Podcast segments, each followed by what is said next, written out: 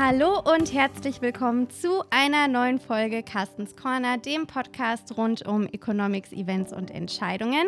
Mein Name ist Franziska Biel und heute ist eine ganz besondere Folge, denn ich freue mich, dass Ulf Schmücker, der hauptberuflich nicht nur Lieblingsgast bei uns im Podcast, sondern in der Bank auch im Corporate Sales Team tätig ist, begrüßen zu dürfen. Hallo Ulf. Hallo Franziska, schön, dass ich mal wieder da bin. Ich freue mich auch.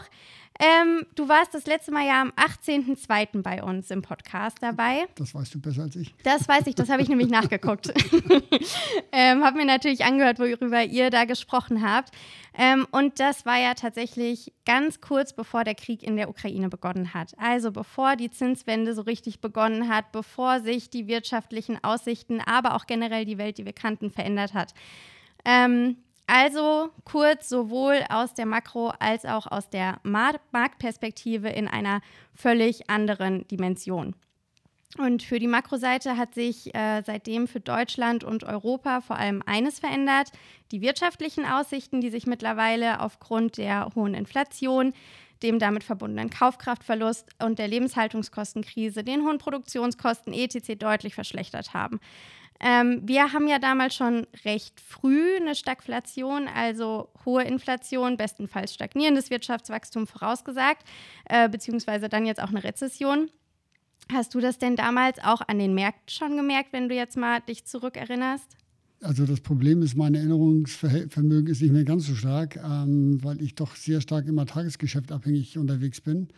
Aber grundsätzlich ist natürlich so, dass diese Entwicklung, äh, die da kam, Stagflation, ja, konnte man, konnte man vielleicht erahnen. Äh, wir haben damals auch schon über die Schritte der Notenbanken diskutiert, ob das alles so ausreichend ist, um das, was da äh, zu dem Zeitpunkt noch am Horizont war, ähm, abzufangen ist. Ähm, wir wussten zu dem Zeitpunkt, dass die russischen Truppen sich an der Grenze zur Ukraine versammeln. Äh, aber ich muss ganz ehrlich gestehen, ich habe im Leben nicht daran geglaubt, dass es tatsächlich zu einem Krieg kommt äh, und dass dieser Krieg sich so drastisch auswirken wird. Also das hat mich mit Sicherheit äh, aus heutiger Sicht extrem überrascht. Denn äh, ich habe, seitdem ich lebe, habe ich eigentlich nur Frieden, Freude, Eierkuchen erlebt. Ähm, und äh, dass ich das, äh, dass es in Europa nochmal zu einer solchen Situation kommt, hatte ich ehrlich gesagt nicht für möglich gehalten. Ich glaube, das, das ging wahrscheinlich, das ging auf keinen Fall nur dir so, das ging uns allen so, dass das ein Schritt war, der den musste man in Betracht ziehen, den hat aber keiner für das wahrscheinlichste Szenario gehalten. Ähm, deswegen war dann ja auch an den Märkten ähm, die Überraschung oder beziehungsweise die Effekte dann seitdem wirklich deutlich zu sehen. Also irgendwie Inflationsängste und Wachstumsängste, die haben sich eigentlich eine Zeit lang immer ganz dolle abgewechselt. Die Situation, die muss man ja auch erstmal einordnen, nicht nur für sich persönlich, was das bedeutet, sondern natürlich auch wirtschaftlich und das müssen natürlich auch die Finanzmärkte tun und tun sie auch immer noch. Ähm, Jetzt ist es für Deutschland ja so, dass das ganze Geschäftsmodell eigentlich gefährdet wird. Also Industrienation, die irgendwie auf, auf, auf die Exporte angewiesen ist, ähm, das läuft jetzt alles nicht mehr ganz so gut. Also das heißt, das ganze deutsche Geschäftsmodell muss eigentlich neu gedacht werden. Ähm, und mittlerweile steht Deutschland im Wachstumsprognosenvergleich in der EU sogar an letzter Stelle. Ähm, Kannst du denn jetzt, wenn du mal auf den Moment schaust, sehen, dass die Kunden oder die Märkte ähm, Deutschland als im europäischen Vergleich jetzt auch sehr schlecht einschätzen oder schlechter einschätzen? Also grundsätzlich muss man sagen, dass ähm, Deutschland natürlich aufgrund seiner Exportlastigkeit ähm, sicherlich von den Aussichten hier und auch dadurch, dass wir eine Industrienation sind, die sehr viel Energie verbraucht, aktuell äh, von, von allen Seiten ähm, mit Problemen beladen werden. Ähm, und wir kommen aus der Corona-Krise, da wusste sowieso keiner genau, äh, wie es weitergeht. Da war am Markt ohnehin schon Unsicherheit zu spüren. Und am Markt meine ich damit unter den äh, deutschen Großkunden.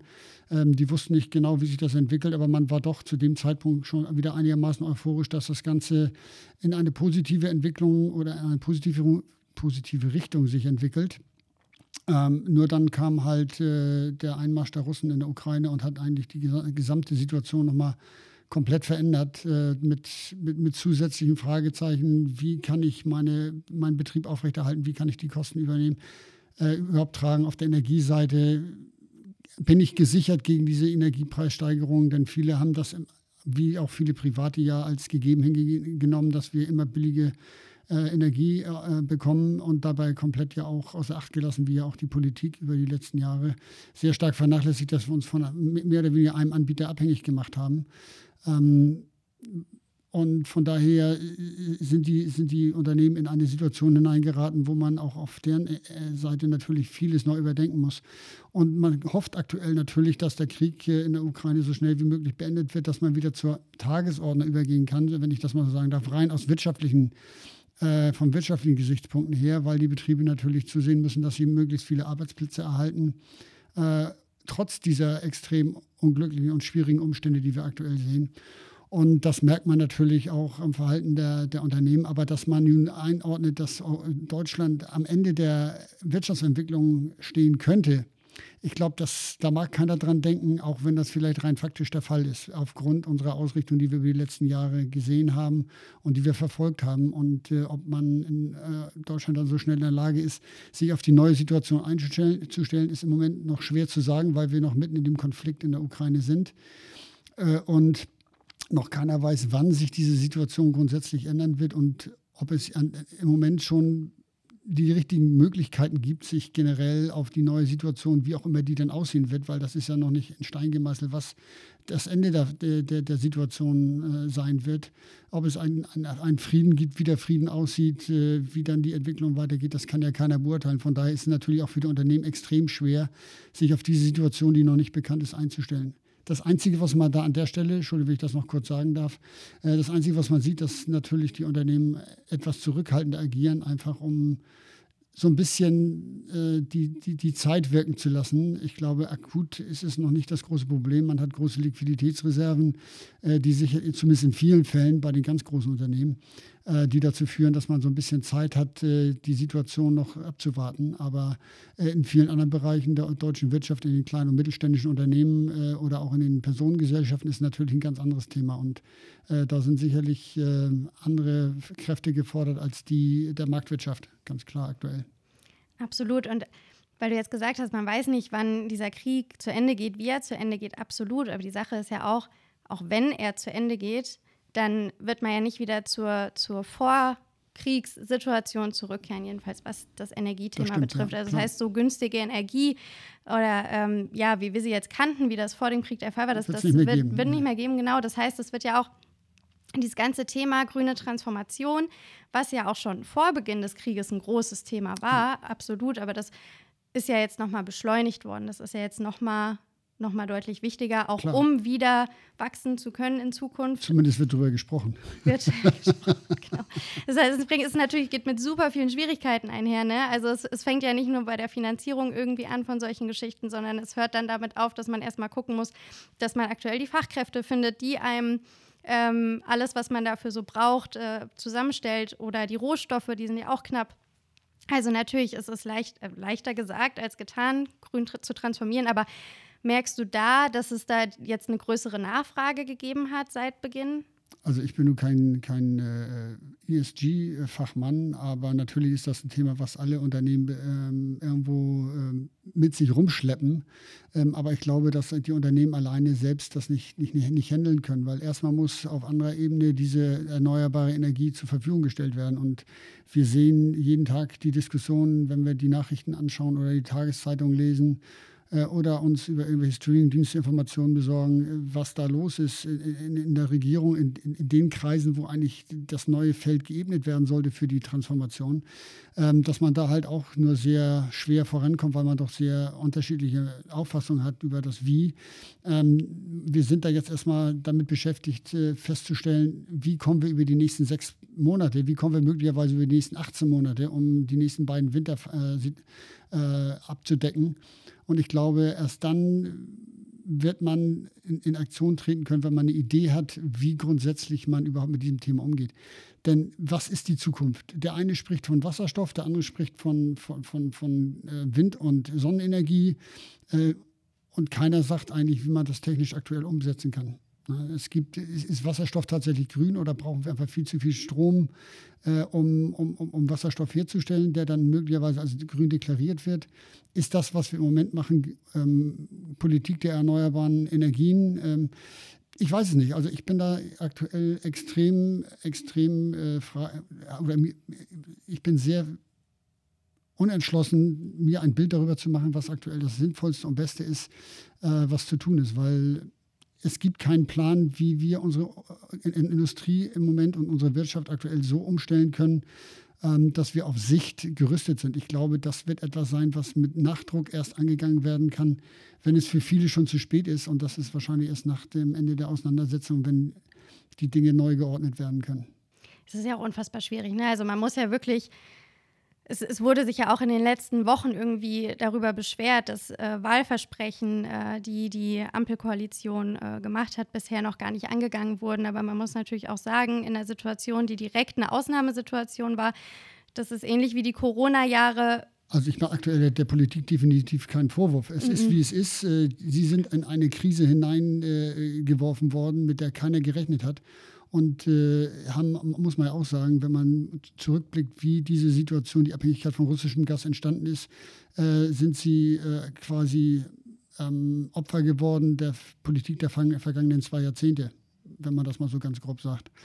Ähm, und von daher kann man nicht erwarten, dass äh, während einer Krisensituation auch dieses Thema äh, vollumfänglich für die nächsten Jahrzehnte dann wieder die Neuausrichtung für die nächsten Jahrzehnte äh, komplett erneuert wird. Also das, glaube ich, ist also eine, eine Aufgabe, die überhaupt nicht machbar ist. Genau, furchtbar schwierig, aber natürlich ein Thema, was angegangen werden muss. Es ist extrem muss. wichtig. Also es wichtig. muss ange angegangen werden, aber man muss auch sehen, dass es extrem viel Geld kostet, was mit Sicherheit die Industrie alleine nicht äh, wuppen kann. Und äh, auch da muss man halt, halt sehen, äh, was dann am Ende des Tages noch an Ressourcen da ist, äh, um die Industrie beim, äh, bei der Umstellung auf die neue erneuerbaren Energie zu unterstützen.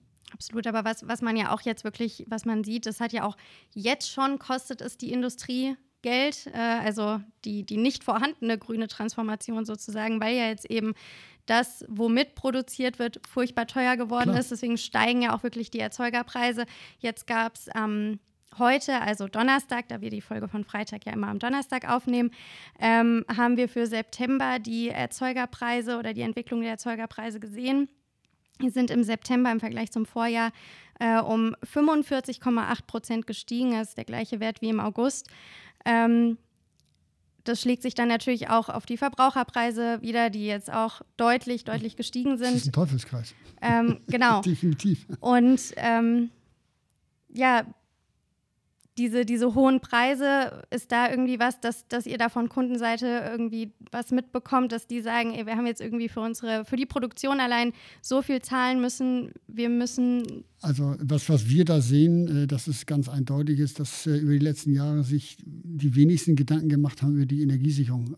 Na klar gibt es einige große Unternehmen, die eigene Kraftwerke betreiben, die sich da so ein bisschen unabhängig gemacht haben, aber nicht komplett autark sind, sondern die in irgendeiner Form immer Energie äh, dazugekauft haben. Wir haben auch in der Vergangenheit äh, mit unseren Kunden äh, Kohle-Hedges gemacht, äh, wir haben über Gas-Hedges gesprochen, aber wir merken natürlich jetzt, jetzt wo es äh, aktuell diese sehr, sehr hohen Preise gibt und äh, die Märkte extrem erratisch und teilweise auch ausgedünnt sind, dass die Kunden mit Anfragen auf diese Energiesicherung immer häufiger auf uns zukommen und nach Lösungen suchen, weil das natürlich ein Thema ist, was in den vergangenen Jahren überhaupt nicht bei denen, bei denen auf der Agenda stand, weil das halt immer günstig, immer preiswert war, mit langfristigen Verträgen, die jetzt nach Möglichkeit auch von der, von der durch Regierungsvorgaben ausgehebelt werden können, dass möglicherweise Preissteigerungen, wenn die äh, Energiepreisbremse ausgerufen würde, äh, nicht an den Kunden weitergegeben werden können. Teilweise machen das die Versorger an die privaten Haushalte, äh, weil die einfach ihre Einstandskosten nicht mehr hier kriegen, die dürfen das.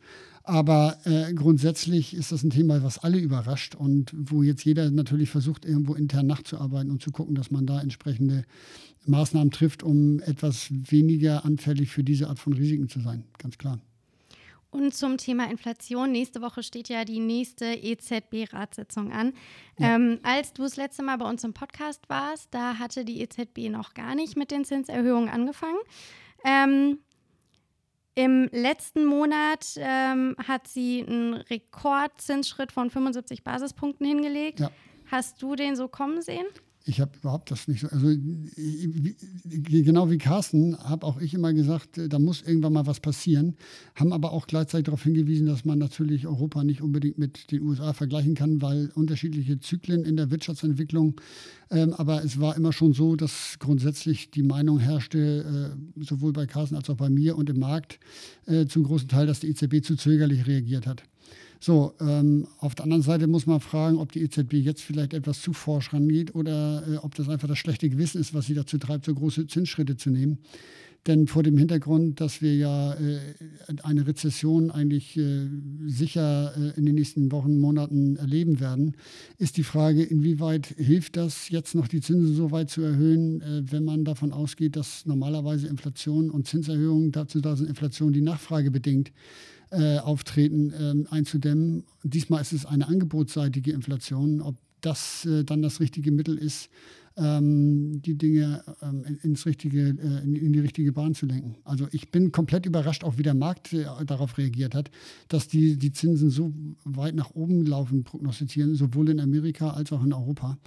Ähm, und dass die EZB so spät reagiert, äh, ist okay. Dass sie so heftig reagiert, mag vielleicht diesem zweiten Schritt auch noch okay sein, aber ich glaube, dann muss, muss man erstmal äh, so ein bisschen die Füße stillhalten und gucken, wie sich das weiterentwickelt, damit man nicht äh, komplett alles abdreht und möglicherweise nachher sogar zurückrudern muss, was ja für die, ich sag mal, ähm, Reputation der Notenbank nicht unbedingt äh, das Beste wäre. Das ist ja das, was viele für Amerika erwarten, äh, dass die Fed irgendwann zurückrudern muss, wenn man sieht, dass man irgendwo einen Peak jetzt sieht. Bei knapp 5 Prozent war das letzte, was ich, glaube ich, gesehen habe.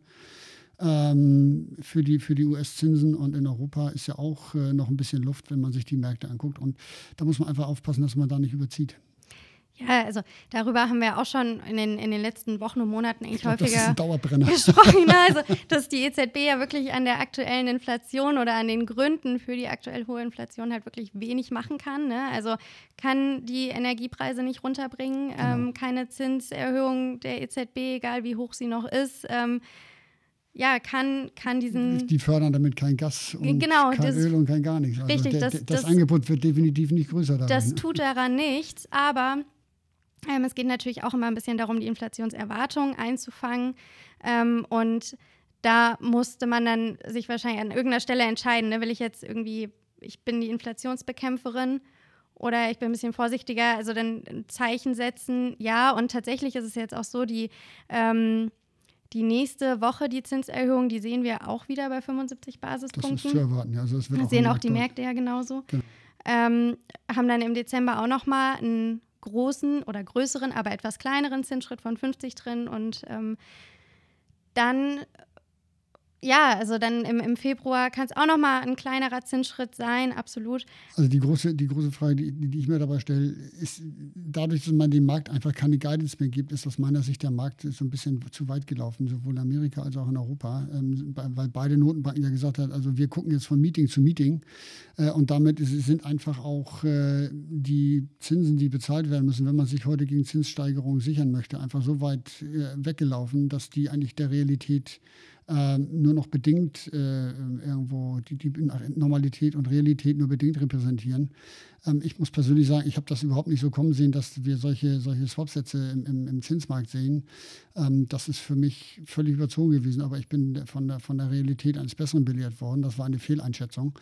Und äh, ich bin jetzt sehr gespannt, wo tatsächlich ein Ende ist. Also ich bin die letzten Wochen eher ein Kontraindikator gewesen äh, mit meiner Meinung, als dass ich äh, das richtig prognostiziert habe, was da am Markt passiert. Aber ich glaube, dass der Markt einfach desperate war ähm, nach, nach Volatilität und äh, auch erleichtert war in irgendeiner Form, dass jetzt etwas getan wird von der Notenbank und, man, und von den Notenbanken generell und man deswegen auch äh, eine etwas äh, überzogene Fantasie möglicherweise, aus meiner Sicht zumindest überzogene Fantasie entwickelt hat äh, und dementsprechend die Zinssätze in die Richtung gepusht hat. Ja, ich glaube auch, also jetzt, jetzt diese 75 Basispunkte für nächste Woche, die wir erwarten, die erwarten, erwarten die Märkte ja genauso. Glaub, das, ist, das, das ist Marktkonsens, genau. definitiv. Also das ist eigentlich, das ist scheint beschlossene Sache zu sein. Dann gibt es ja noch andere Punkte, die, die nächste Woche dann vielleicht eher tatsächlich auch im Fokus der Märkte stehen. Also gibt es Hinweise dazu, was zum Beispiel mit der Überschussliquidität äh, passieren soll, soll, wie das Thema gehandhabt wird. Ähm, Thema Quantitative Tightening, ähm, gibt es da Hinweise dazu? Also wann wird ja, die Bilanz abgebaut? Mhm. Aber halt eben auch, wie du gesagt hast, wo könnte das Ende der Zinserhöhung sein? Also wo ist dieser ja, Zyklus? Und was, was ich ganz interessant finde, wo ich noch überhaupt nichts dazu gehört habe, ist äh, der sehr feste, äh, der sehr schwache Euro, der feste US-Dollar, weil der, der, der schwache Euro sorgt ja auch dafür, dass die Inflation bei uns noch künstlich für Importe, äh, die wir dringend brauchen, auch äh, nochmal äh, ange, angefacht wird. Und da hätte ich jetzt, da hätte ich jetzt gedacht, äh, dass da von der EZB möglicherweise mal, dass auch mal ein Hinweis kommt, dass ihnen das nicht so recht passt, wie das in der Vergangenheit auch immer wieder passiert war, dass man so um die 1,05 herum sagt, äh, jetzt wird es uns aber ein bisschen zu teuer. Ähm, da hat man in, in, dem, in dieser äh, Phase eigentlich überhaupt nichts gehört. Das ist, finde ich, auch eine sehr spannende äh, Entwicklung, die mich doch auch überrascht hat. Ja, da, da, haben gerade heute unsere, also Carsten hat mit unseren beiden Kollegen aus dem, äh, aus dem Rates-Team und FX-Team mhm. ähm, die äh, Preview geschrieben für die nächste EZB-Sitzung und da haben tatsächlich auch ähm, die Kollegen aus dem, also die FX-Strategen ähm, geschrieben, dass es ähm, vermutlich weiterhin so weitergehen wird mit dem schwächeren Euro, dass auch erstmal kein, keine Zinsschrittaktion der EZB da groß was dran genau. tun kann. Ähm, und das wäre jetzt auch noch eine Frage gewesen, die ich an dich gehabt hätte. Also was, was müsste denn, weil normalerweise, wir haben gesagt, bevor die EZB angefangen hat, die Zinsen anzufassen, wenn die nachziehen der FED, dann wird was passieren. Aber ich meine, wenn man eine FED hat, die sehr aggressiv ist, dann ist und schon weiter, ja, also das, ich glaube, da gibt es im Moment keine, keine Möglichkeit. Also wie gesagt, das Einzige wären diese sogenannten Verbalinterventionen, die wir immer mal wieder in der Vergangenheit gesehen haben. Aber grundsätzlich sehe ich keinen Grund, warum äh, es da irgendwas geben sollte, was jetzt den Euro super unterstützt und den US-Dollar sehr schwer abstürzen lässt.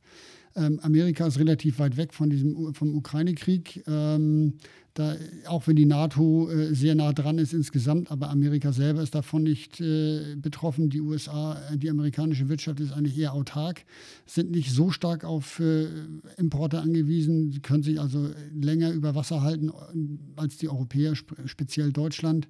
Von daher sehe ich aktuell nicht viel am Horizont, was dafür sorgt, dass tatsächlich äh, der Euro zu einem neuen Höhenflug ansetzt. Ich kann mir vorstellen, dass wir noch mal, irgendwann nochmal so die Parität antesten und mal kurz drüber gucken, aber grundsätzlich ähm, eine, eine sehr starke Erholung des Euro kann ich in der aktuellen Gemengelage eigentlich nicht wirklich erkennen. Ulf, vielen, vielen Dank. Hat mir großen Spaß gemacht. Wie immer, bei mir auch. Danke. Wir können noch ewig mit dir quatschen. Ähm, Vielen Dank an Sie, liebe Zuhörerinnen und Zuhörer, für Ihre Zeit.